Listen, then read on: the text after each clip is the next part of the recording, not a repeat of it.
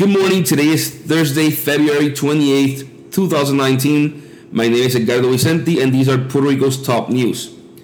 We start off with the fact that FEMA will not be sending help uh, to the Puerto Rican government for its forensics department. Like we've talked before, the Puerto Rico Forensics Department has a backlog of about 100 bodies that are waiting for autopsies. According to David McNaught, FEMA will deny Puerto Rico's request for help.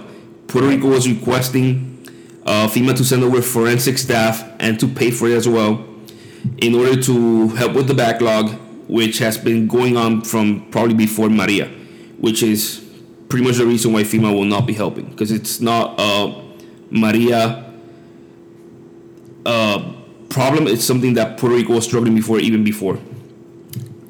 We follow on to Rosselló, who just announced that he will be seeking a statehood plebiscite for the 2020 elections. So this new plebiscite that the governor will be seeking to do will be statehood, yes or no. Uh, independence and our current status, ELELA, will not be part of the plebiscite, only statehood.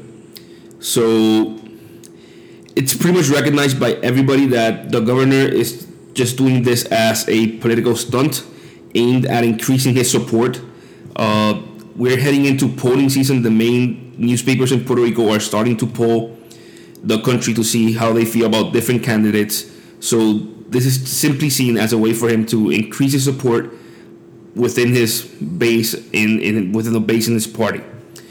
For, next news uh, has to do with the GAO. Uh, the GAO just published a report in which they found that they cannot attest whether 560 billion dollars that the U.S. government has spent fighting drugs in the Caribbean during the past decade have been effective or not. So, the U.S. government has spent 560 billion dollars helping local governments, helping the Dominican Republic, Puerto Rico, Jamaica buy boats, planes, uh, and, and, and all the tools necessary in order to fight uh, drug cartels and drug importers and exporters. But the GAO found that they really cannot say whether this these 560 billion dollars have helped at all, or if they've been effective, or just a complete waste of money. The reason is that databases are different.